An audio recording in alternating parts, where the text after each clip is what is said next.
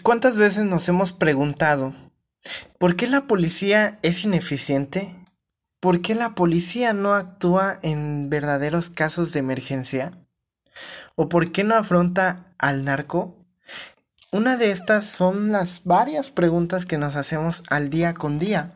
Bueno, en este podcast te responderemos o te daremos una respuesta a esas preguntas que te has hecho.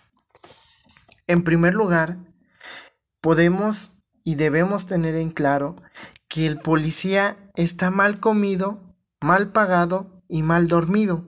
Con esto nos genera una deficiencia en el desarrollo del factor humano que es el policía.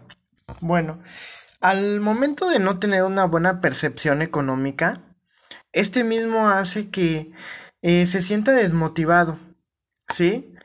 Eh, con ello conlleva a que también caiga en asuntos de corrupción, que eso es algo muy, muy, muy importante que debemos de controlar.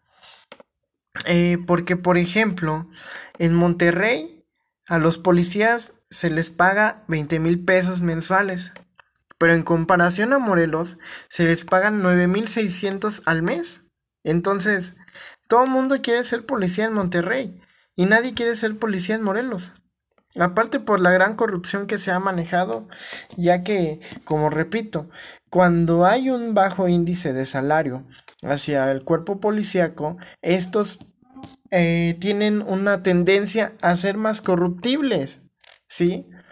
Entonces, también en segundo aspecto, no tienen el material adecuado para poder afrontar una emergencia para poder afrontar un enfrentamiento con grupos eh, de células eh, criminales, ¿sí? Y, en la tercera podemos ver que no están capacitados. Eh, me he encontrado casos que los policías no saben en dónde están las calles, no saben en dónde está la, tal dirección, ¿sí? Entonces eso hace perder tiempo para la policía valioso, porque muchos dicen, es que le hablo a la policía y llega en media hora. Pero también debemos de tomar en cuenta que los policías no se saben las calles. ¿Sí? La otra es que hay, la verdad, las patrullas no están en buenas condiciones. A veces los mismos policías hasta le echan dinero de su bolsillo a la patrulla. ¿Sí? Esto quiere decir que el municipio no les, no les brinda la gasolina adecuada. Y si se quedan sin gasolina, ellos le tienen que echar gasolina. Imagínense, de un salario bien bajo, de un salario que no se le da bien, de ahí descuéntale sus comidas, el gasto para su casa, el pasaje de transporte, más aparte, poner para la patrulla, oye, no le queda nada. Entonces, de ahí vemos que una policía es más fácil de corromper por esos índices, por esos casos omisos que se les hacen. ¿Sí? Entonces, hay que proponer aumentar el salario a los policías en, a nivel nacional, porque esto es a nivel nacional. De ahí se, se debe de, de crear una comisión anticorrupción policial. Sí, que siento que eso va a ser algo muy bueno en el cual se le puede instaurar al policía cámaras de vigilancia corporal a él y a su patrulla, ¿sí?